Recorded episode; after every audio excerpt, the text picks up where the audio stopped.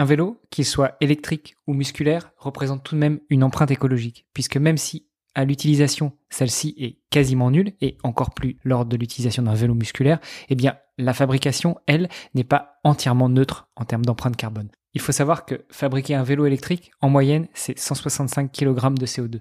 Évidemment, c'est bien inférieur à l'empreinte écologique, ne serait-ce que pour fabriquer une voiture et encore plus un SUV. Malgré tout, il y a de quoi s'améliorer, et si c'était ce que l'on allait voir aujourd'hui.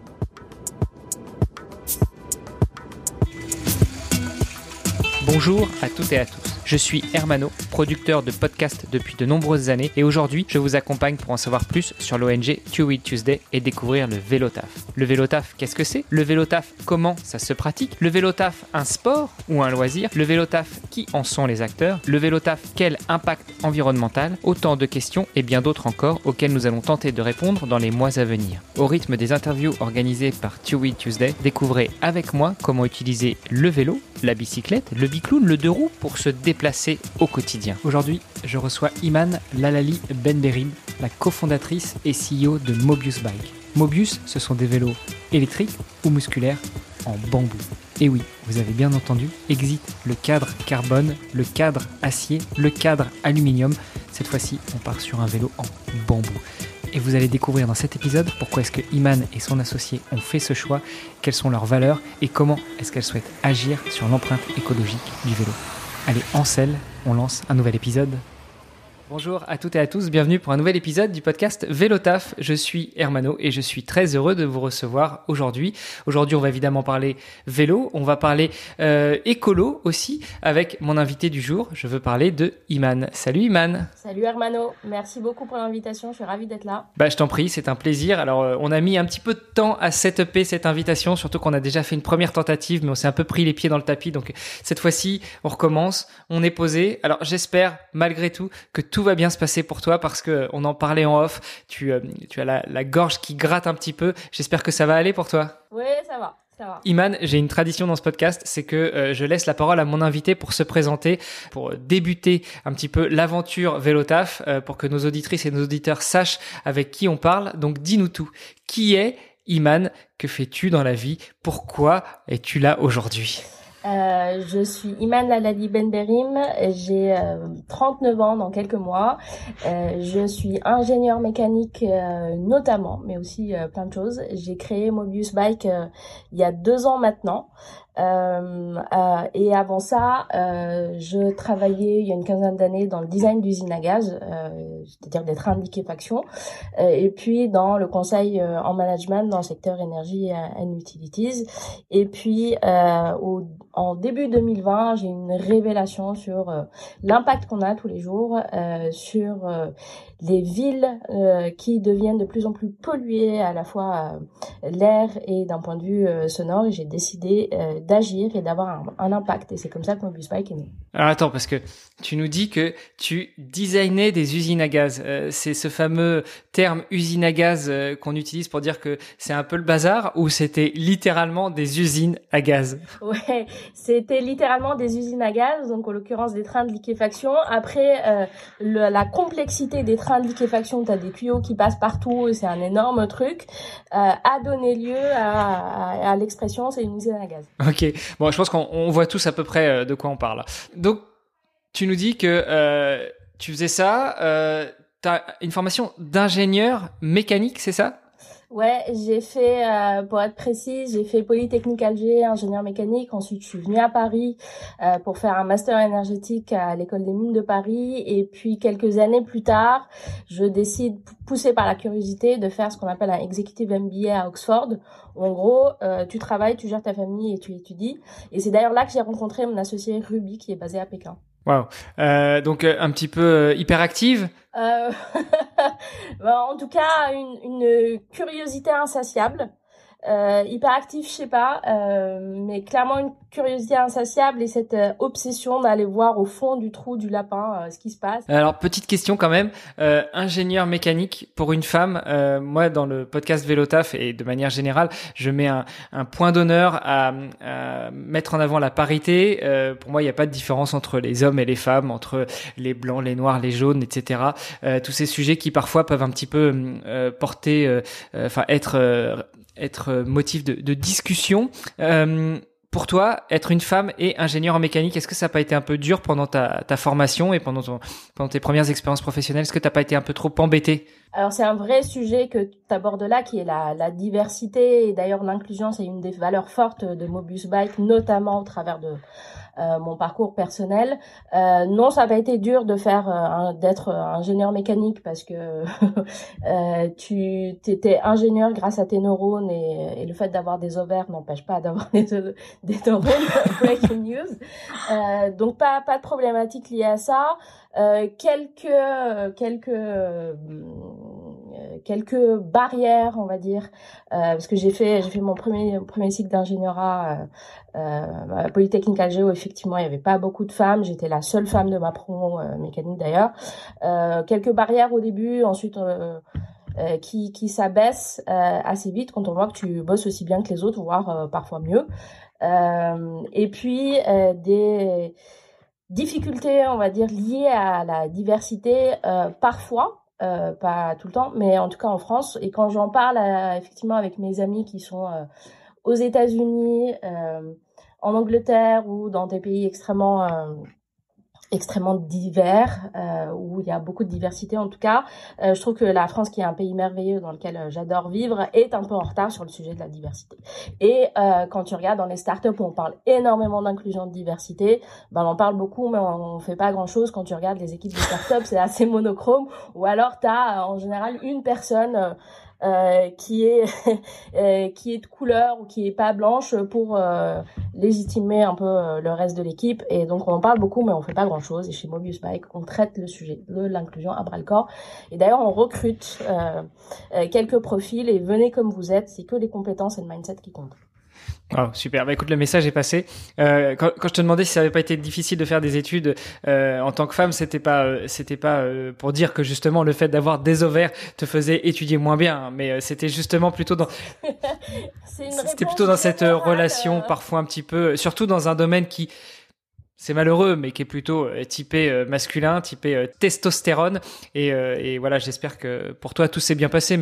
Mais, je sens une personne à la personnalité bien trempée, donc ça a dû bien se passer quand même. Ouais, mais t'as raison d'évoquer le sujet. C'est un vrai sujet. tu vois, on, a, fait les Pro Days en juillet dernier. On, avait certains regards masculins dans le milieu du cycle qui étaient qui était très masculin. Il y a encore aussi dans l'industrie du cycle en tant que fondatrice, il y a très peu de femmes, et d'ailleurs je salue les femmes euh, euh fondatrices euh, d'autres marques, il faut qu'on soit solidaires. C'est un, vrai sujet, tu as raison d'en parler. Et, et, tu vois, j'étais à Eurobike euh, là, j'élargis un peu plus au-delà de femmes sur la diversité en général. Euh, je tiens à le dire. J'étais à Eurobike cet été euh, où je suis passée une journée. Je suis allée voir une marque française d'équipement que je ne citerai pas. Euh, la, la personne euh, m'a dit d'où vous venez. Je dis de France. Elle me dit ah bon, vous venez de France Donc c'est encore un vrai sujet.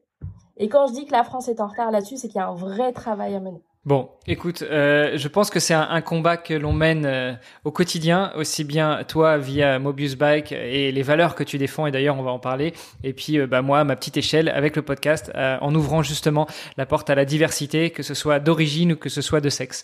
On est sur un podcast où on parle vélo taf, on parle vélo, on parle mobilité. du coup, j'en viens à te poser une question. Est-ce que toi-même tu pratiques le vélo taf alors, je pratique le vélo, euh, pas suffisamment le vélo taf parce que j'essaie de réduire au, minimum les distances euh, travail, euh, maison, école. Je pratique le vélo évidemment. je sais pas si on peut appeler ça du vélo taf, sauf quelques rendez-vous où je fais à vélo. Et, j'adore ça. Bah justement, comment est-ce que tu en es venu au vélo? Souvent, ce qui, ce qui va déterminer après l'utilisation du vélo, c'est un petit peu le, le, passé euh, des invités. Il y en a qui ont commencé à faire du vélo bah, quand ils étaient tout petits, quand papa, maman les ont mis sur le vélo et puis que euh, ont découvert les joies de, de pédaler sur un deux roues. Euh, toi, comment ça s'est passé? Quels sont tes, tes, tes premiers souvenirs justement d'utilisation du vélo? Euh, ouais, alors la découverte s'est faite effectivement enfant, où euh, je passais beaucoup d'heures euh, de mes étés euh, à, à, vélo, à tourner euh, dans le jardin ou sur la terrasse, ou à une époque où on pouvait pas beaucoup sortir. et donc c'est mes premiers souvenirs remontent effectivement à l'enfance où je pouvais faire un peu de vitesse et un peu de les premières sensations un peu d'adrénaline quand t'es quand t'es enfant en général passe à vélo c'était mon cas euh, et, euh, et après, comme on est arrivé euh, à Mobius, euh, en fait, on a fait le constat que, et on n'est pas les seuls, et il faut se réjouir de ça, que euh, aujourd'hui le transport thermique et notamment euh, avec des véhicules causait plus de problèmes que de solutions. Euh, et d'ailleurs concrètement en France c'est 30% de pollution de l'air qui est liée à la, à la pollution thermique. En monde c'est 20%, euh, ça cause 48 000 décès euh, directement en France, 8 euh, millions dans le monde, c'est énorme. Et donc on a décidé d'attaquer ça.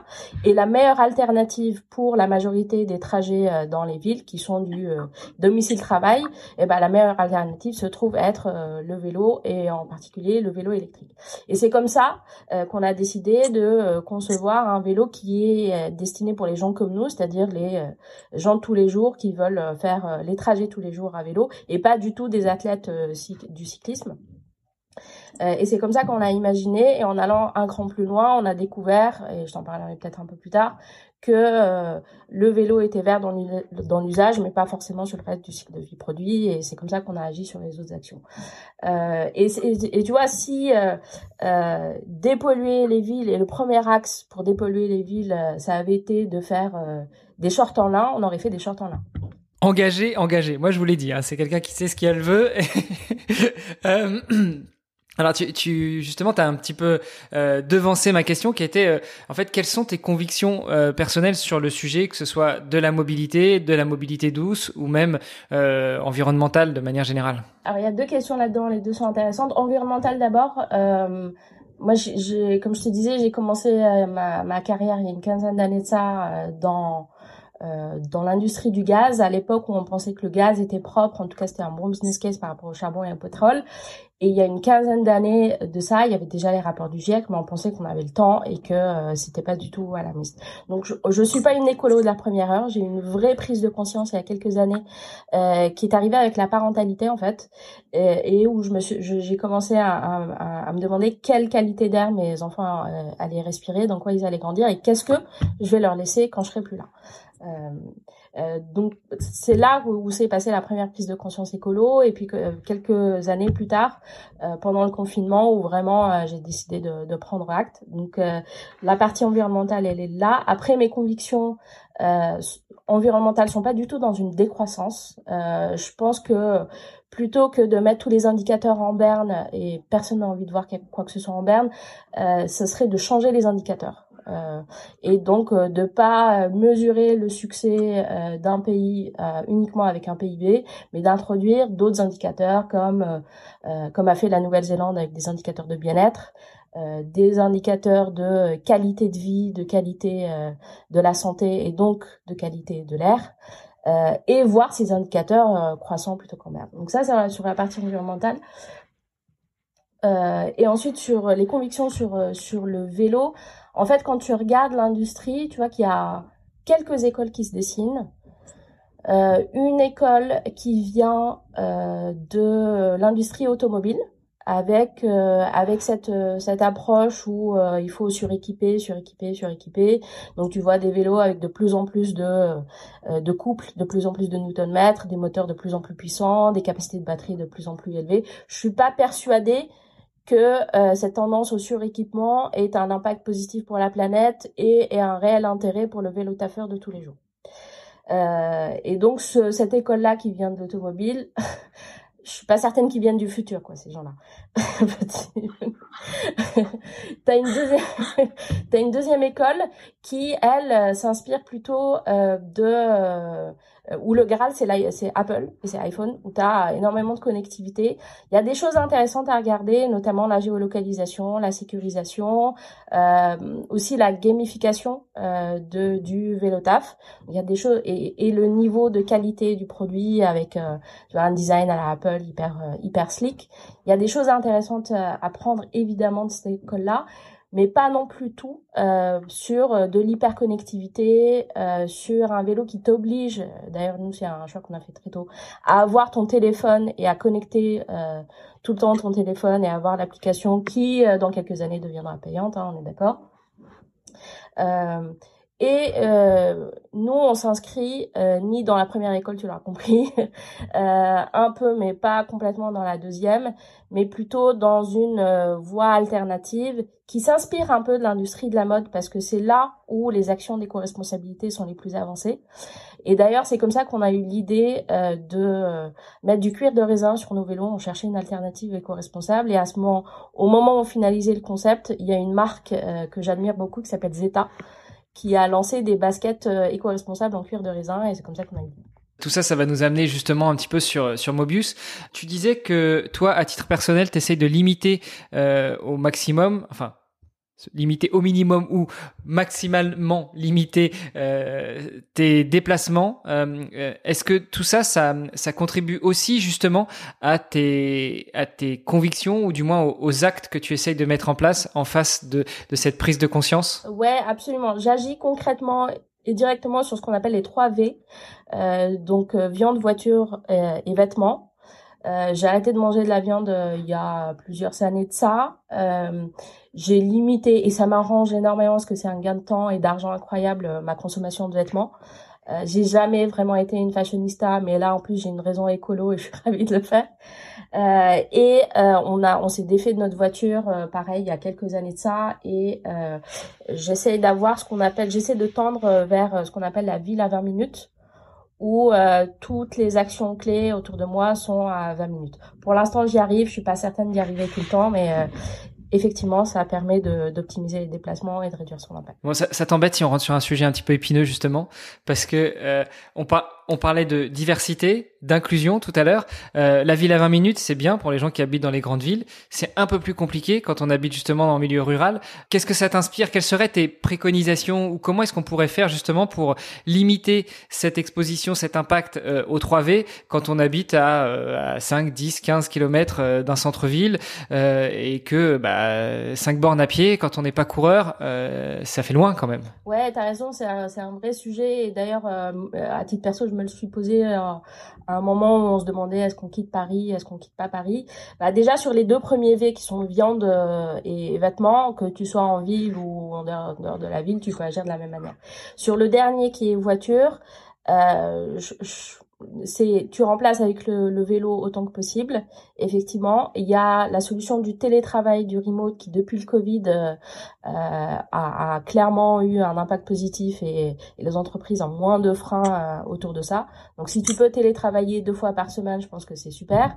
Euh, après, euh, je suis aussi d'accord pour dire que le vélo, pour inscrire la, la mobilité dans une démarche d'intermodalité, et que euh, le vélo, il va pas faire, euh, si tu fais 100 bornes par jour, tu vas pas faire 100 bornes euh, forcément par jour à vélo. Il s'inscrit dans une intermodalité où donc il faut connecter le vélo, le train, et s'il y a un peu de voiture à faire, autant qu'elle soit électrique. Électrique et pas hydrogène. Hein. Ça, c'est un autre sujet. Pourquoi pas hydrogène? Parce qu'on nous dit quand même que c'est un peu le futur. Après la voiture électrique, c'est un peu plus écolo. Non, t'en es pas persuadé?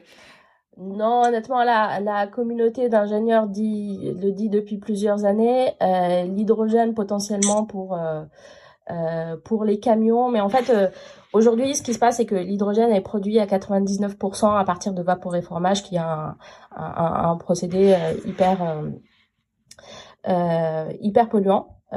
Et le seul moyen de dépolluer ça, c'est de faire de l'électrolyse. On n'y arrivera pas tout de suite parce que ça coûte cher. Et de toute façon, euh, quelle que soit l'origine de l'hydrogène, qu'il soit vert ou, gris, le bilan global en termes d'efficacité de l'hydrogène, il est tellement mauvais que en l'état, si tu fais un véhicule d'hydrogène typiquement, ça revient à utiliser du pétrole avec un moins bon rendement. Donc c'est complètement euh, mais écoute, j'ai pas non plus de boule de cristal, c'est ma conviction et l'avenir nous le dira. Bon, toi qui as bossé justement dans des usines à gaz, euh, je pense que tu, tu, es bien placé pour euh, pour parler de ce sujet-là. Du coup, bah ça m'amène un petit peu dans le, le, vif du sujet. Tu nous disais que euh, le vélo, euh, il est vert à l'utilisation, mais pas forcément à la conception. C'est aussi ça, euh, ce constat-là, qui vous a amené à penser à Mobius Bike. Tu peux nous en dire un petit peu plus déjà sur bah, le premier sujet, c'est-à-dire comment comment est-ce que c'est possible qu'un vélo ne soit pas si vert que ça à la conception? Parce que il y a pas autant de euh, il a pas autant de technique, il y a pas autant d'électronique, il y a pas autant d'acier, il y a pas autant de tôle que sur euh, une voiture. Donc euh, pourquoi est-ce que ce serait pas aussi vert à la conception? Déjà, on parle de la conception d'un point de vue général. On n'est pas en train de comparer à, à une voiture. Effectivement, par rapport à une voiture qui contient plus de composants, plus de plastique, euh, c'est probablement la voiture qui, qui, est la moins vertueuse sur tout le cycle de vie produit. En revanche, quand tu prends le vélo, effectivement, dans l'usage, il est vert parce qu'il vient remplacer euh, des solutions de mobilité, mobilité carbonée, il vient la décarboner, donc ça c'est super. Mais dans la conception, euh, tu as déjà un vélo produit toutes les 4 secondes à partir de matériaux vierges euh, comme l'aluminium qui euh, utilise des bauxites, ce qu'on appelle des matériaux d'origine extractive, où tu vas extraire le bauxite dans les pays africains, ça génère des pollutions extrêmes de, de, de boue rouge, etc. un procédé hyper énergivore que de produire l'aluminium, euh, qui euh, n'a pas beaucoup évolué depuis la révolution industrielle. Et en fin de vie, euh, c'est une estimation de 15 millions de vélos qui sont jetés tous les ans par leurs propriétaires et qui finissent rouillés au fond de la Seine ou dans des cimetières à vélos. Donc effectivement, euh, c'est un gros problème. On est en train d'effectuer de, une ACV pour chiffrer d'un point de vue avec un bilan carbone précis tout ce cycle de vie. ACV analyse de cycle de vie, en gros bilan carbone sur l'ensemble du cycle de vie, pour chiffrer tout ça. Mais rien qu'avec ça, tu te rends compte assez vite que c'est dégueulasse. Et donc, euh, c'est un petit peu ce qui a mené votre réflexion, c'est un peu cette prise de conscience euh, qui vous a amené avec euh, ton associé à penser à Mobius Bike. Exactement. Et c'est d'ailleurs Mobius c'est le c'est le signe un peu le cycle du le ruban de Mobius, le cycle du recyclage et de la complétude euh, ou de boucler la boucle. Euh, et on intervient à chaque étape du cycle de vie produit pour minimiser l'empreinte carbone, donc du design ou de l'éco-conception avec des matériaux biosourcés et ou recyclés, comme le bambou, le cuir de raisin, l'aluminium recyclé, euh, en passant par la réparabilité jusqu'à la gestion de la fin de vie où on recycle nos produits à nos frais. Et ça a été conçu dans ce qu'on appelle une démarche 4 R, réduire, euh, réutiliser, réparer, recycler. Et donc, tu as un sujet de réparabilité qui est fort et qui a induit aussi un certain nombre de nos choix techniques. Euh, tu vois, il y a des marques qui font euh, tout custom, les freins custom, le moteur custom, etc. On, pense que en termes de réparabilité, c'est pas terrible. Ça induit aussi des choix de motorisation où sur un moteur central, tu as besoin d'avoir un cadre spécifique et si tu changes de moteur, globalement, tu changes de cadre. donc ça nous a orienté vers un, moteur moyeu arrière, etc. Bah, du coup, c'est peut-être le moment de nous en dire plus encore sur Mobus. Donc déjà peut-être l'histoire, parce que tu nous as dit que euh, tu avais rencontré ton associé pendant ton executive MBA. Alors pour ceux qui ne connaîtraient pas euh, parmi notre audience, euh, qu'est-ce que c'est qu'un executive MBA Et puis bah, qu'est-ce qui a été le, déclencheur en fait avec ton associé? Qu'est-ce qui a fait que vous vous êtes retrouvé sur ce sujet-là? Est-ce que c'était un, ouais, est-ce que c'était un sujet d'étude pendant votre votre MBA ou est-ce est-ce que euh, tout simplement euh, vous êtes retrouvé là, vous avez échangé et puis vous avez dit mais il y a un truc à faire là-dessus parce que je suis pas convaincu de, l'industrie du cycle. Au-delà du business évidemment parce que euh, évidemment on imagine bien les dollars qui coulent à flot etc etc. Non. on aimerait bien, peut-être un jour. déjà un executive MBA c'est en gros c'est un MBA Master of Business Administration pour les vieux. ça veut dire que non, c'est pas pour les vieux, c'est pour ceux qui sont déjà occupés par ailleurs, parce qu'il arrive qu'il y ait des gens jeunes, qui aient des enfants, tu vois. d'années d'expérience. Euh, et d'ailleurs, la moyenne d'âge, euh, c'est, elle est à peu près de 40 ans, et ça fait en fait une cohorte euh, super stimulante où tu as des gens qui viennent de plein de secteurs différents, qui viennent apporter leur expérience, leur expertise. Ça fait une, une, une vraie richesse de partout euh, dans le monde. Et euh, tu appliques aussi les apprentissages tout de suite euh, parce que tu, tu travailles. Donc je recommande vraiment cette, cette expérience quand on peut la faire. ensuite, comment est venue l'idée? Je te racontais tout à l'heure ma prise de conscience environnementale. Ça, c'était le euh, le premier déclencheur. Ensuite, pendant le premier confinement, euh, j'habite sur une rue parisienne assez polluée, euh, où le trafic est assez dense. Vraiment, c'est un peu Gotham City. Il y a beaucoup de voitures, il y a beaucoup de bruit. même si j'adore mon quartier. Et pendant le premier confinement, on est donc littéralement passé du jour au lendemain de Gotham City à une ville apaisée. On entendait à nouveau le chant des oiseaux, l'air était plus pur et on voyait plus aucune voiture et quelques vélos passer. Et donc là, Eureka. Tu, tu veux dire que le soir à 20h, quand tu te mettais à ta fenêtre pour applaudir les, les professionnels de santé, et ben t'arrivais à respirer sans sentir euh, cette chape de plomb qui. Mais oui, euh, mais ou que quand tu ouvres les fenêtres pour aérer euh, ton appart, euh, t'as pas t'as pas la même qualité d'air t'as pas les yeux qui piquent t'as pas les poumons qui piquent l'odeur est, est, est, différente euh, le ciel était plus dégagé aussi, mais littéralement. Et, d'ailleurs, il y a eu une baisse euh, du taux de mortalité liée à la pollution pendant le premier, confinement. Donc c'est pas c'est pas juste une impression. Euh, et, donc là, Eureka, des vélos. On a regardé de plus près, j'en parle à Ruby, qui elle était jusqu'à peu ex-general manager de JD.com, qui est l'équivalent d'Amazon chinois. Donc la supply chain, c'est son truc elle connaît de l'intérieur euh, et elle me dit effectivement c'est un sujet, la pollution dans la supply chain. Déjà pour elle, euh, on regarde l'industrie de plus près, on se rend compte euh, des chiffres que je t'ai mentionnés tout à l'heure sur la pollution sur l'ensemble du cycle de vie produit et c'est comme ça que moi c'est. Alors juste pour préciser, supply chain c'est la, la, chaîne d'approvisionnement logistique au sens large. Hein. C'est pas que mettre dans un camion et aller livrer, c'est vraiment de l'approvisionnement, donc de l'achat des matières premières jusqu'à jusqu'au au stockage, jusqu'au déplacement des produits dans les entrepôts, euh, jusque et après livré euh, chez le chez le particulier ou chez les professionnels. Mobius naît un petit peu comme ça. Euh, alors ça c'est l'idéation. et comment est-ce qu'on passe de, de l'idée, de l'idéation, de tiens, et si on se penchait sur ce sujet-là, à bah, on monte une boîte et on commence à produire des vélos? Alors on commence, donc on a l'idée, on a le, le, point de bascule ou l'eureka, euh, donc là, on commence à chercher un peu des chiffres sur le marché. Euh, on se rend compte effectivement qu'il y a quelque chose qui se passe autour du vélo euh, à ce moment-là.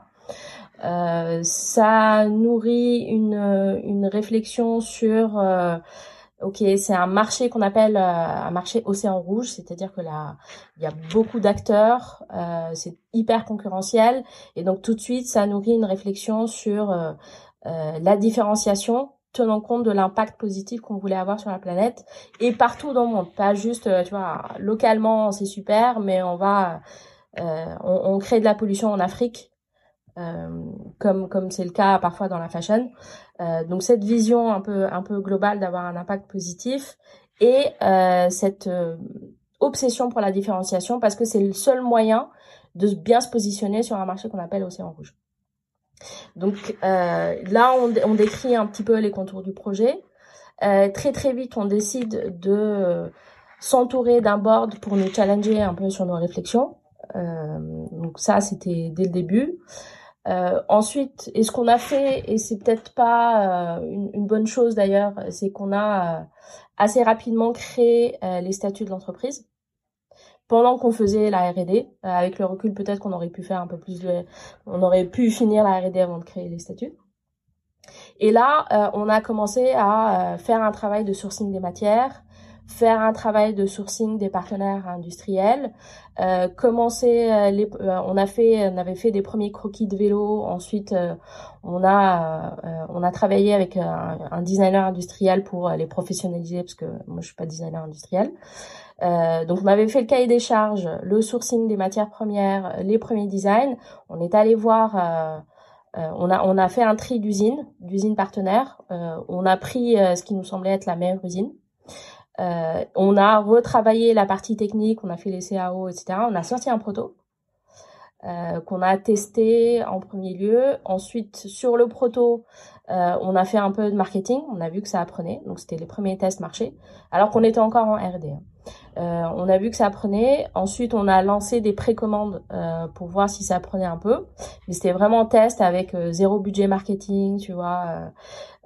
vraiment en ressources hyper rationalisées. Et c'est comme ça qu'on a commencé. Euh, ce qu'on a fait très bien, euh, c'est qu'on est, euh, est allé très vite au début et on savait que on ciblait euh, les, les vélotaffeurs et les personnes comme nous. Donc on savait très bien qu'il euh, fallait tout de suite aller vers du pneu relativement large, hein, 75 pouces, euh, une selle confortable, une position quasi 90 degrés. On avait des convictions très fortes là-dessus. Et tu vois, quand on un, un, peu tard, et ça c'était c'était pas mal aussi, on a commencé à challenge, essayer de challenger le produit avec des pros du secteur. on a eu des feedbacks du type Ouh là là, il faut une selle beaucoup plus fine, euh, il faut des roues beaucoup plus fines, euh, tu vois, avec un prisme euh, cyclisme pro. Et nous, c'était pas du tout notre sujet. On a su, être droit dans le bottes et ça, ça a bien marché. Après, on a fait plein d'autres erreurs. on n'a pas fait que des bonnes choses. Mais en tout cas, ça, c'était bien. Ouais, tout ça dans un mouchoir de poche, hein, parce que ça a été super vite finalement. Bah justement, tu parles des erreurs. Moi, je suis persuadé que ce sont les erreurs qui aident à nous construire, euh, parce qu'en général, on fait une erreur une fois, on la fait pas deux. Euh, surtout certaines quand elles sont fatales, mais ça c'est autre chose. Euh, tu, tu, peux nous en partager quelques-unes, euh, des erreurs gentilles. Hein. Euh, l'idée, c'est, c'est évidemment pas de, de vous donner des coups de bâton, mais quelques quelques erreurs ou quelque chose que vous auriez peut-être pu faire un peu mieux peut-être pour accélérer un peu plus, peut-être pour pour fonctionner un peu plus. Enfin, qu'est-ce que en, d'autres termes, s'il y avait des choses que tu devais faire différemment, ce serait quoi? Déjà, par rapport à la gestion des erreurs, euh, on a un vrai process de, gestion des erreurs en fait. C'est-à-dire que quand on, déjà on essaie d'identifier le plus rapidement possible euh, qu'on est en, échec ou qu'on a fait une boulette, on l'analyse et euh, on a un engagement, euh, c'est vraiment dans nos OKR, de jamais refaire deux fois la même erreur. ça nous empêche pas de le faire, en tout cas, il y a une vraie intentionnalité euh, dans ce processus de gestion d'échecs et c'est important pour nous. Ensuite, concrètement, clairement, on aurait dû faire une pré-série de avec plus de volume. le vélo musculaire, on l'a décliné suite à beaucoup de demandes, euh, je pense qu'on aurait dû le décliner un peu plus tard et se focaliser sur la version électrique. Euh, et euh, là, j'en dirai pas plus, je vais rester mystérieuse, mais tu vois, on a fait tester, on a fait tester le premier proto à un journaliste qui se reconnaîtra peut-être, mais qui a été super sympa. Et le truc était franchement pas abouti, c'était le tout premier proto et il a été euh, super cool avec nous. Donc, euh, faire tester quand même une version bien finalisée aux journalistes. ouais, c'est vrai que euh, si c'est quelqu'un de bienveillant, il va te donner des conseils, il va t'aider et il va te permettre de grandir. Sinon, tu risques de voir un papier pas très agréable, mais je pense que tu étais plutôt dans la première démarche. Et, tout ça en plus avec la difficulté entre guillemets que toi tu es en France et ton associé elle est en Chine si je ne m'abuse. Ouais, euh, ce qui a plutôt bien marché euh, en fait, euh, on communique assez souvent. Moi, ça m'a permis jusqu'à maintenant de pas faire le voyage jusqu'en Chine parce qu'en termes d'empreinte carbone, j'ai pas pris l'avion euh, depuis plusieurs années de par mes engagements environnementaux. Je vais potentiellement être obligée de le faire à un moment donné. On a aussi un sujet de relocalisation, mais en apprenant aussi de nos partenaires, euh, nos partenaires chinois, euh, notamment sur la partie produits ligneux et bambou parce que c'est les meilleurs du monde. et donc ça, ça a plutôt super bien fonctionné. J'ai pas eu à voyager grâce à ça. Elle va faire le, le, tour des usines, s'assurer de l'alignement de valeur, des conditions de travail, du niveau technique. Elle gère la communication, les négociations. Donc ça a été clairement un atout. Oui, parce que c'est un sujet qu'on n'a pas abordé, mais vos vélos, ils sont conçus finalement entre euh, Paris et Pékin. Mais euh, où est-ce que vous les fabriquez? Et, euh, et puis tu parles d'empreinte carbone, mais au final, pour faire venir des vélos de, de Chine ou d'ailleurs jusqu'en France, tu as quand même une certaine empreinte carbone. Tu as raison, c'est un vrai sujet. nous, on est hyper transparent sur le sourcing, donc on a le cadre, l'électronique et l'électrique qui viennent d'Asie et l'électronique électrique, euh, incontournablement, ça vient d'Asie. Euh, et ça sera difficile de faire venir. D'ailleurs, en tout cas, on n'est pas dans une démarche où euh, euh, une entreprise fait l'assemblage pour nous en France, on achète de l'entreprise française et du coup, ça fait un made in France. On est vraiment... Dans ce cas-là, on préfère sourcer nous directement d'Asie et être transparent sur le sourcing. on a le cuir de raisin qui vient d'Italie, les pneus qui viennent d'Allemagne, les roues qui viennent de France et l'assemblage qui se fait en France. Et on travaille à relocaliser davantage la fabrication, vraiment notamment sur le cadre du vélo en France, en tout cas en Europe et idéalement en France. donc c'est un vrai sujet. Après, donc ça c'est sur la la production. Après sur le shipping, on essaye de shipper par bateau plutôt que par avion. Euh, et on se dit quand même que sur, euh, comme je te disais, l'électrique, l'électronique, ou de toute façon ça passe par l'Asie, on préfère sourcer nous-mêmes euh, et être transparent là-dessus que passer par un acteur local et dire euh, regardez c'est un un produit local euh, alors qu'on sait très bien que. Toujours, encore une fois, droite dans tes bottes, transparente. Et, et, quand on achète un vélo Mobius, on sait d'où il vient et, et, où et comment il est fabriqué. bon, on a quand même pas mal parlé de toi, on a parlé des vélos, mais, euh, mais on n'en a pas dit plus sur les vélos. On a cru comprendre que euh, c'était du cadre en bambou, qu'il y avait euh, de la selle en cuir de raisin, etc. Mais faut que tu nous en dises plus, faut que tu nous en dises encore plus, faut que tu nous donnes envie d'aller d'aller monter sur un vélo Mobius Bike. Ouais, alors déjà le, le premier critère d'achat qui revient sur tous les vélos, hein, c'est le le design. Il faut que l'esthétique t'appelle. Au-delà des valeurs, des co-responsabilités, de la performance, c'est le premier sujet qui revient. Nous, le retour qu'on a systématiquement, c'est un effet wow sur nos sur nos designs et ça nous fait hyper plaisir et on partage avec tous tous nos partenaires. Il faut savoir qu'il y a à peu près 150 personnes qui bossent euh, en première euh, premier niveau de sous-traitant sur euh, sur un produit comme ça. Tu as toutes les co-responsabilités que je t'ai décrites, mais tu as aussi le fait qu'un vélo en bambou, en tout cas en produit ligneux, est plus confortable qu'un vélo en ferraille parce que ça absorbe les vibrations. Et ça fait que tes rides, surtout quand tu fais tous les jours du vélo, eh ben, sont beaucoup plus agréables sur le long terme euh, t'as moins mal au dos, t'as as moins mal tout court. Euh, et ça, c'est un vrai retour qu'on a euh, aussi sur long terme. Euh, et puis, tu as l'aspect connectivité qui te permet d'avoir ce côté smart bike, mais ce qu'on appelle smart with no frills, c'est-à-dire smart sans fioriture. Tu as vraiment l'essentiel de la connectivité. On n'est pas là pour te vendre une appli. et on, on, a cette approche euh, qu'on appelle euh, innovation au service de l'usage. On a d'ailleurs vu beaucoup ça dans l'industrie du cycle, des innovations pour se faire plaisir, un peu des des, euh, des lâcher prises d'ingénieurs. on fait vraiment attention à ce que l'innovation serve l'usage et, et, pas le contraire. Euh, et on a vous, êtes, vous êtes un peu dans la deuxième école dont tu parlais tout à l'heure, un peu l'école Apple, c'est-à-dire qu'il faut que l'innovation soit au service du design et de l'utilisation du, enfin des, des, fonctionnalités du produit et pas innover pour innover. Ouais, après la deuxième école que je te citais, c'était un peu l'école de la connectivité, où il y a des bonnes choses à prendre d'Apple, ça c'est clair, mais il y a la connectivité à tout prix. Nous, on sera jamais, euh, tu vois, on ne fera pas une appli qui te masse le mollet. Hein. On, ça sera pas l'hyperconnectivité pour l'hyperconnectivité. Ah, dommage, parce que là, en ce moment, j'aurais bien besoin de me faire masser les mollets, mais bon. il y aura pas, je vois, il y aura pas un Mobius Bike dans le métaverse, euh, euh, voilà. Euh, tu paieras pas un Mobius Bike en Bitcoin, euh, tu n'auras pas euh, un tracking hyper précis de toutes tes actions, etc. Donc, Alors attends, parce que autant l'hyperconnectivité, je peux comprendre, mais par exemple, Mobius Bike dans le métaverse ou payer ton, Mobius Bike avec des cryptos, pourquoi est-ce que tu dis t'auras pas euh, Parce que là, finalement, ça vient pas forcément en opposition avec tes valeurs. Euh, ça rajoute pas de la fonctionnalité sur le vélo. Euh, au contraire, ça peut être un moyen de euh, bah de, faire connaître, euh, de, de toucher d'autres personnes? C'est une bonne question. le métaverse, c'est de mon point de vue pas une innovation, pas une innovation qui sert la société et qui peut avoir un impact positif sur la planète. C'est pas, en tout cas, de mon point de vue, de mon humble euh, opinion, euh, c'est pas une société vers laquelle je souhaite tendre. Euh, et euh, pour schématiser, j'ai pas envie que mes enfants évoluent dans un monde factice et digital plutôt que dans la vraie vie, dans la nature. Donc, tu vois, métaverse en cours, ça sert à rien et on n'ira pas là-dedans, on n'ira jamais là-dedans. après les, les bitcoins, les ou en tout cas les cryptos, euh, déjà ça a besoin de beaucoup de régulation. Euh, Aujourd'hui, ça peut être un peu euh, un peu une pyramide de Ponzi. On se méfie beaucoup.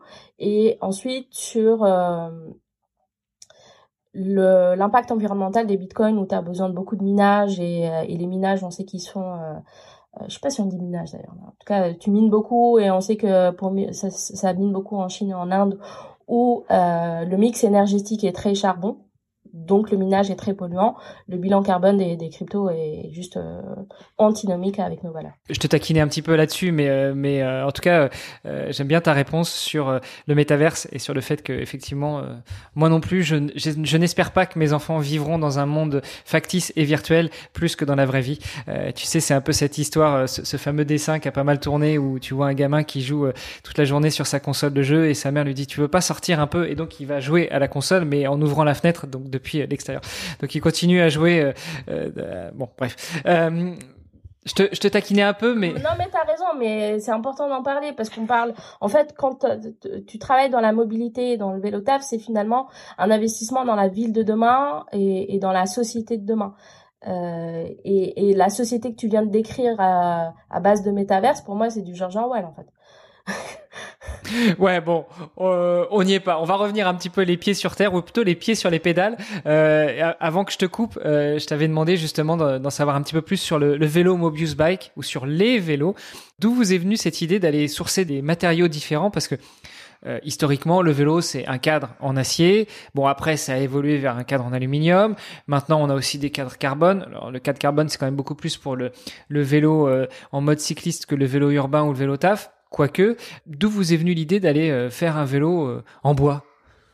Euh, ben c'est cette notion d'impact et de pollution extrême de, de l'aluminium que je te décrivais tout à l'heure, sur laquelle on a voulu agir en utilisant une partie d'aluminium recyclé. L'aluminium recyclé, il a cette faculté d'être recyclable à l'infini sans aucune détérioration des euh, caractéristiques. Et euh, l'aluminium recyclé, c'est 95% d'énergie en moins que de l'aluminium vierge. Et ensuite, on s'est dit, euh, on va on va tâcher de remplacer aussi euh, une bonne partie de la ferraille du cadre. Et tu as raison, toute la, la, grosse partie de la ferraille est dans le cadre par des matériaux biosourcés. Et en fait, le vélo en bambou, c'est une techno qui existe qui, existe en Asie depuis le euh, 19e siècle. Euh, personne n'a rien inventé là-dessus. Et nous, ce qu'on a, donc c'était assez rapidement une évidence, ce qu'on a décidé de faire, c'est d'amener le vélo en bambou dans le monde de demain, euh, plus technologique, plus design, plus éco-responsable.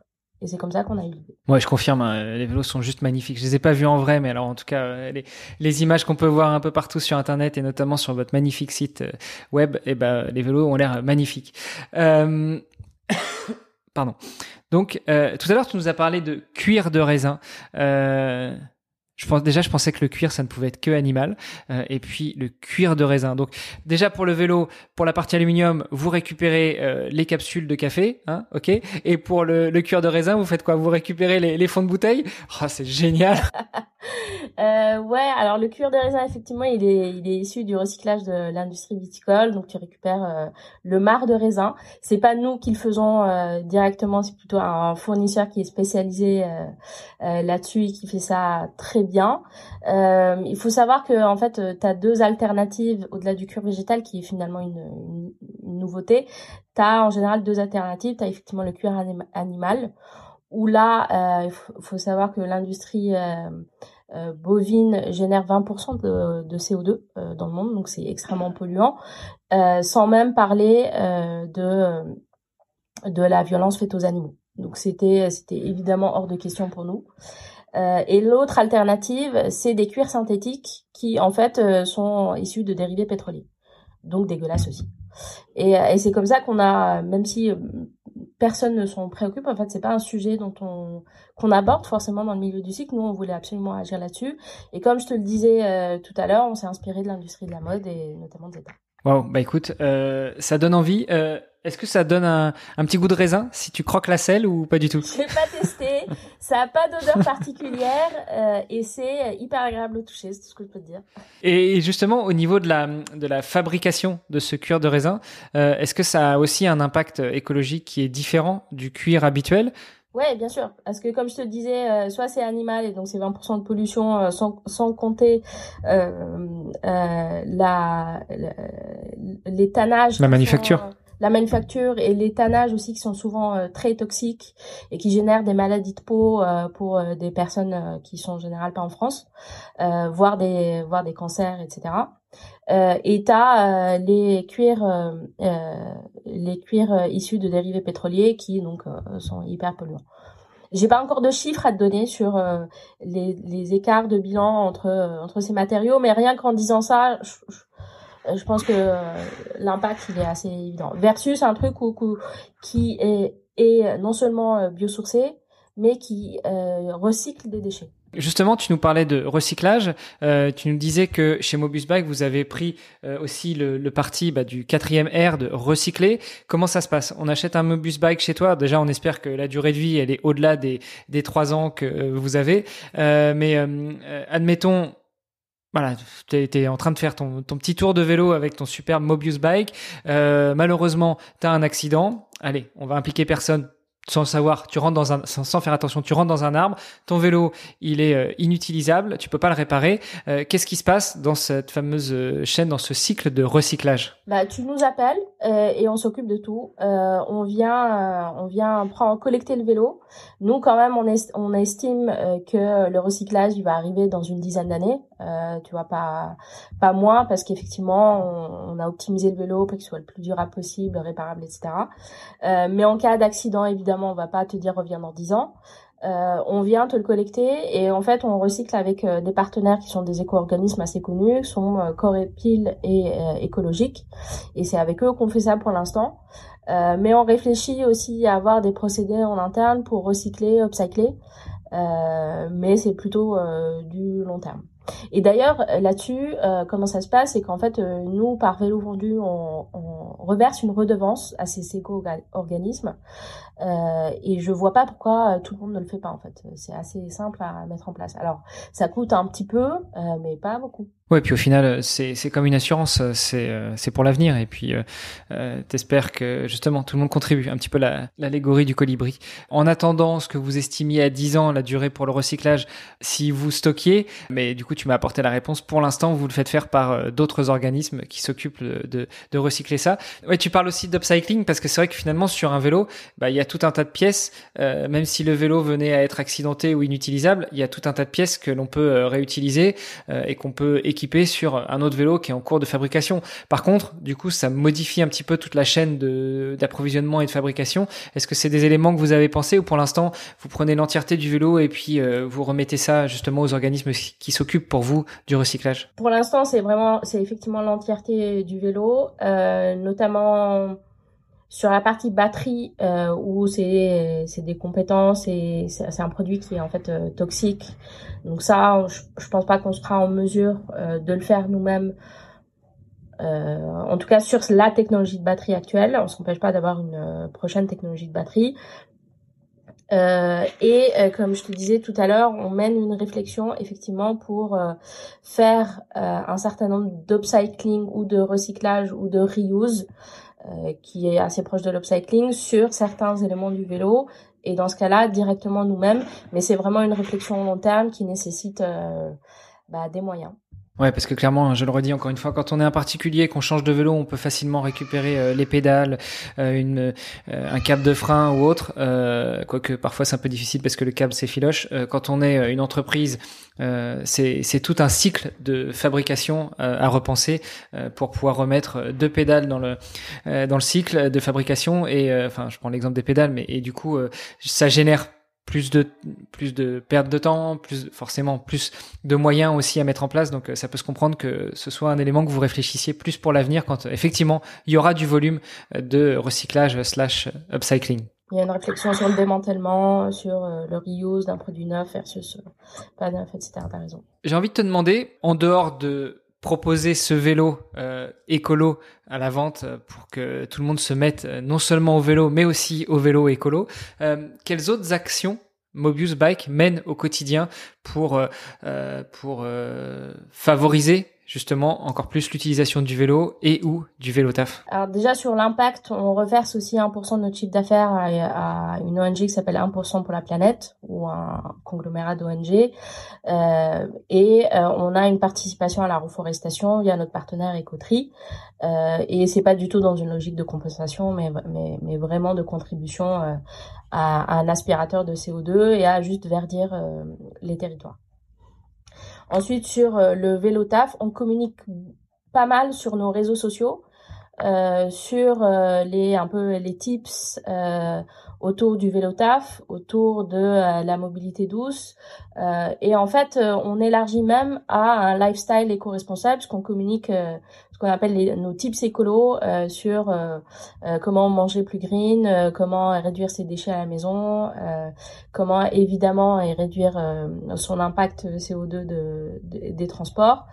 Et on, ce qu'on essaye aussi de faire, c'est de rendre... il y a parfois dans le vélo cette image de... de, produits pour les pros, un peu pour les hommes, pour les vrais baroudeurs.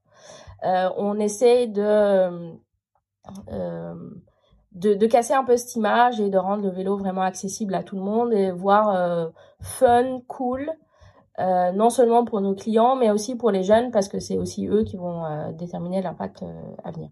Donc c'est beaucoup de communication sur nos réseaux sociaux, beaucoup de pédagogie, de sensibilisation autour d'un lifestyle éco-responsable au global. Tu parlais des jeunes justement. Est-ce que vous avez prévu une version Mobius pour les jeunes? Euh, je sais pas ce que ça voudrait dire exactement, mais ce que je peux te dire, c'est qu'on travaille sur quelque chose euh, pour les très jeunes. Je vais pas t'embêter plus avec ça. Euh, donc là, Mobius, c'est un vélo pour une personne, un vélo électrique. Est-ce que euh, vous avez aussi dans le pipe euh, quelque chose qui pourra encore plus éventuellement servir euh, le vélo taffeur, à savoir du vélo cargo ou, ou du vélo où on peut mettre plus qu'une personne? Alors je pense voilà ramener les enfants à la crèche, à l'école, aller faire quelques courses. On n'a pas forcément besoin d'un vélo cargo au sens large du terme, mais mais plutôt un vélo avec plus d'espace, de stockage, plus de stabilité, ce genre de choses. Ouais, effectivement, on mène une réflexion là-dessus. Euh, un peu plus qu'une réflexion d'ailleurs. Euh, le sujet qu'on a, c'est que ça sera difficilement un vélo en bambou. Euh, parce que les contraintes euh, sont pas les mêmes sur un vélo cargo tu as plus de charge le cadre est en général plus allongé bref les contraintes sont pas les mêmes bah, pardon je suis en train de m'étouffer en même temps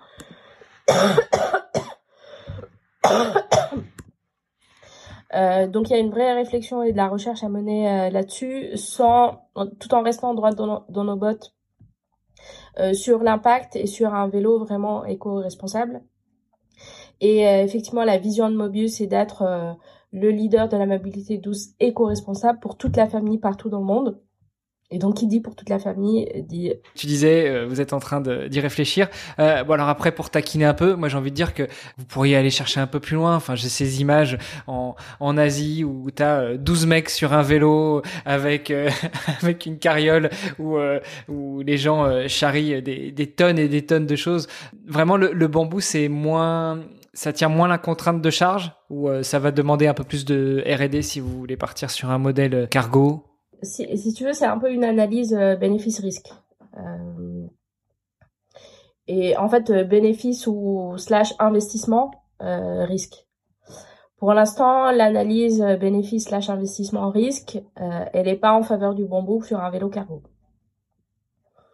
Euh, si on avait levé 300 millions, peut-être un peu moins, ou juste 100 millions, peut-être qu'on pousserait la R&D là-dessus sur des années.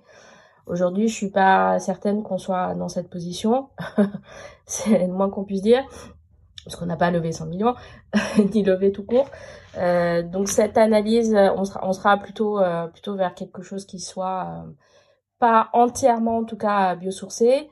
On a vu aussi une entreprise qui s'appelle Doucic qui vient de sortir un vélo cargo super chouette. On a du minimum recyclé et démontable en partie. On trouve ça top.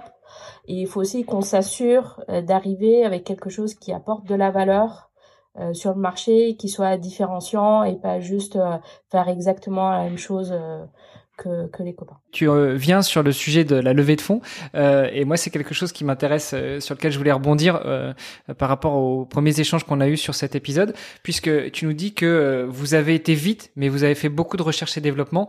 du coup le, le, modèle économique de Mobius, on imagine que c'est évidemment la vente de vélos mais ça représente si tu peux en parler, euh, quel, quel investissement de lancement au début, euh, que ce soit alors en temps, on l'aura bien compris, hein, euh, euh mais aussi euh, financier. Et euh, est-ce que bah, du coup là vous arrivez à être à l'équilibre pour pouvoir avancer sur de nouveaux produits, sur de nouvelles choses? Et quels sont les plans pour le futur? Le business model, il est, il est clair effectivement, c'est de la vente, plutôt de la vente directe avec marge.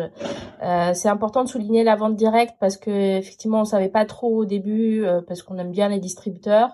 Maintenant, euh, la réalité étant qu'on est euh, sur un produit haut de gamme avec des matériaux qui coûtent plus cher qu'un produit classique, le cuir de raisin, le bambou, l'aluminium recyclé, tout ça, ça coûte plus cher en fait, tout en ayant un, signal prix qui soit euh, compétitif et on est au prix le plus juste. Et ça, ça ne, l'équation ne n'est soluble qu'en distribution directe, sans ajouter les marges des distributeurs qui sont qui sont celles qu'on connaît. Euh, qu'on connaît pas tous forcément, mais qu'on imagine euh, bien grappiller la part du gâteau. C'est ça. Et donc, qui ferait qu'on augmenterait drastiquement euh, le prix de nos produits et, et, donc on serait forcément sur une micro niche et donc l'impact il serait pas significatif et c'est pas du tout ce qu'on souhaite. On est effectivement on investit pas mal dans de la R&D mais dans de la R&D pratico-pratique. on n'est pas sur des budgets faramineux. Euh, on fait pas mal de choses euh, nous-mêmes, donc euh, moi ingénieur, l'autre fille qui bosse dans l'équipe ingénieur.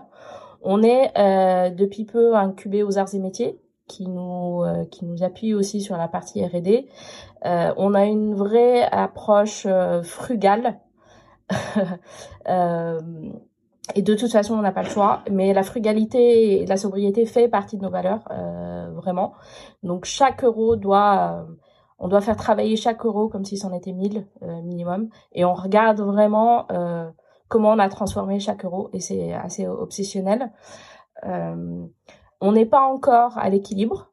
on le sera, ça, ça, dépend des volumes, mais on le sera bientôt. Et en plus, on investit encore un petit peu dans de la R&D euh, pour d'autres projets qui vont euh, qui vont venir. Tu as parlé de la vente directe, donc c'est-à-dire que finalement vous vendez via votre site internet. Euh, et je te le disais en off que je trouve très sympa. il faudra que il faudra qu'on en discute. mais, mais, mais je trouve je, je, le trouve vraiment très sympa. les produits sont très bien mis en valeur et du coup donc pour pour faire l'acquisition d'un vélo Mobius Bike, ça se passe sur mobius.bike, c'est ça? Ça se passe sur mobius.bike. Euh, on est aussi sur la plateforme de Nature et Découverte, euh, qui est pas tout à fait de la distribution directe, mais euh, il y a un tel alignement de valeurs qu'on voulait absolument être euh, référencé par eux. Et quand ils sont venus nous voir, on a dit oui tout de suite.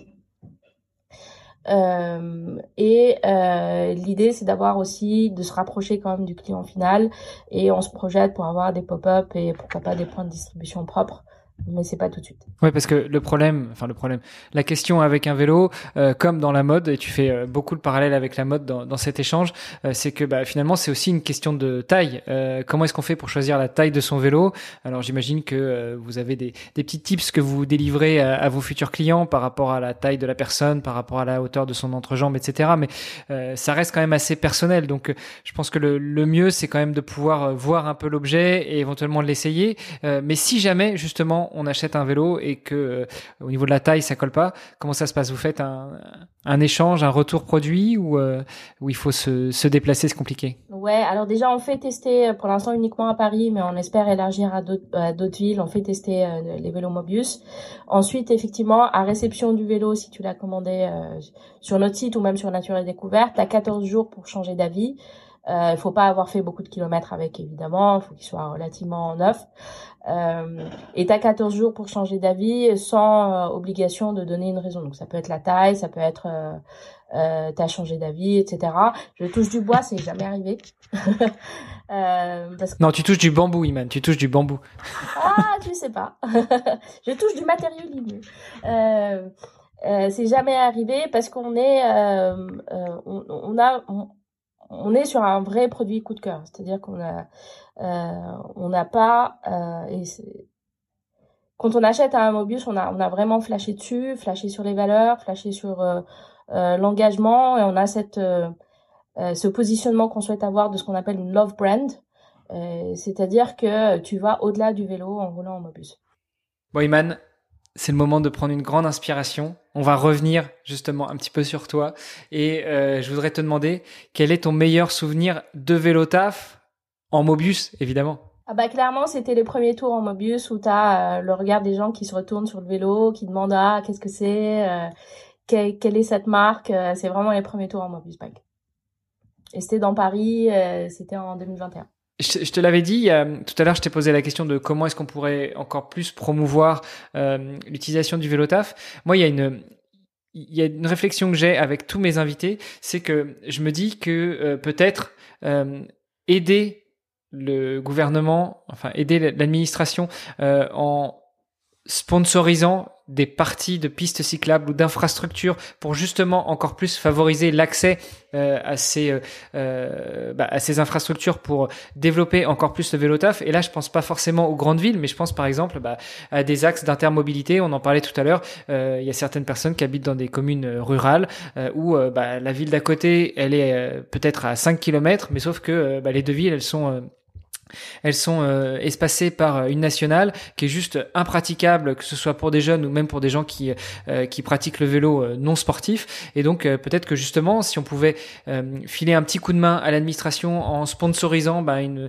un bout de voie qui relierait telle ou telle ville, peut-être que ça pourrait aider. Est-ce que toi, c'est quelque chose auquel chez Mobus vous avez pensé Est-ce que c'est une idée qui qui pourrait germer en toi? Ouais, sur la collaboration publique-privée euh, dans le vélo, il y a clairement quelque chose à faire. Euh, on y a réfléchi, pas en termes de pistes cyclables à vrai dire, mais en d'autres termes que je vais pas dévoiler ici parce qu'on on n'a pas de budget pour le faire tout de suite, donc potentiellement quand on aura le budget on le fera. Euh, on va se, garder cette idée-là. Il y a clairement quelque chose à faire sur sur la collaboration publique-privée, en particulier dans dans ce secteur-là plus qu'un autre, en tout cas sur la mobilité. Euh, peut-être l'autre secteur qui s'y prête, euh, je vois pas d'autres secteurs qui s'y prêtent euh, plus vraiment. Il y a les pistes cyclables, il y a évidemment tout l'enjeu de la sécurité euh, du vélo et du vélo taf et aujourd'hui c'est le frein majeur euh, euh, pour les riverains pour les de, de monter sur un vélo c'est vraiment la sécurité cette peur d'être dans l'angle mort du bus et de se faire juste écrabouiller. Il euh, y a, y, a, un vrai sujet à, euh, autour de ça et c'est un travail qui ne peut être mené qu'en collaboration publique-privée. Euh, et donc entreprise de la, du cycle avec les mairies, les collectivités, voire tu vois, le ministère de la transition énergétique. Euh, après, sur qui met les sous sur la table, c'est c'est un autre débat. C'est aussi une question de, c'est au mairie de trancher comment on flèche les budgets et euh, faudrait s'assurer que c'est il n'y a pas assez de budget c'est pas une question de fléchage du budget et c'est souvent pour ça qu'on parle de partenariat public-privé c'est que souvent on va chercher les fonds là où ils sont donc plutôt dans le privé euh, et, euh, et après euh, c'est public qui finit de développer toi de ton côté quel outil quel gadget, quelle application éventuellement tu utilises pour te déplacer en vélo et est-ce que tu aurais des, petits conseils à nous donner? Alors j'utilise l'application euh, de Mobius parce qu'on a une application euh, propriétaire qui euh, permet de géolocaliser le vélo, pardon, qui donne les statistiques de base, etc. après, il faut absolument s'équiper d'un casque. J'aime bien les casques avec visière, surtout quand on a des lunettes pour éviter la buée. Il y a même des casques maintenant avec des, des clignotants. J'ai pas encore testé, mais ça a l'air chouette. J'ai souvent froid aux mains, donc je mets des gants. Alors pas forcément les grosses moufles sur guidon, euh, mais j'aime bien avoir des, des gants pour, qui gardent les doigts libres. Et puis évidemment toujours sur la sécurité, une veste fluo euh, facile à mettre euh, sur un gros manteau, qui fait frais en ce moment. Et puis euh, fluo juste pour la visibilité. Euh, tu parlais des, des, casques avec clignotant. J'ai reçu au début de ce podcast le responsable communication de Cosmo Connected, qui, qui est franchement pas mal.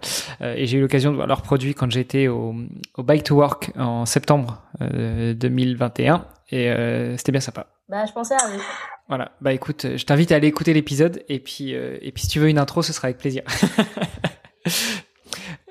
Euh, pour terminer, Iman, si euh, tu devais passer le micro, est-ce que tu aurais une recommandation à nous faire? Écoute, il y a une marque de mobilité et qui n'est pas française, mais qui je trouve a une approche super super intéressante, super innovante dans la mobilité, qui produit des produits assez dingues, qui s'appelle Cake.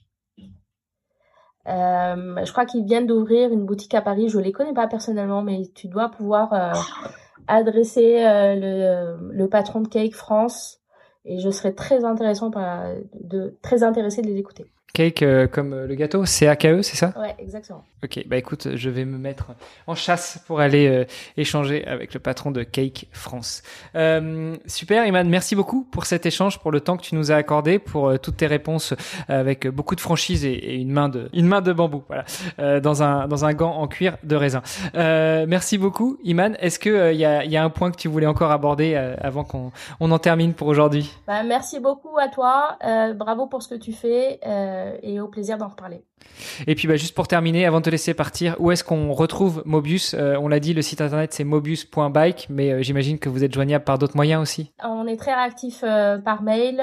vous pouvez également commander sur Nature et Découverte, et on aura bientôt au printemps normalement un pop-up sur Paris. Super. Et eh ben écoute, merci beaucoup. Une très bonne journée, bonne continuation. Et puis bah moi je te laisse, je vais aller enfourcher mon vélo qui n'est pas encore un Mobius pour continuer la journée. Merci beaucoup Hermano. Salut. Ciao.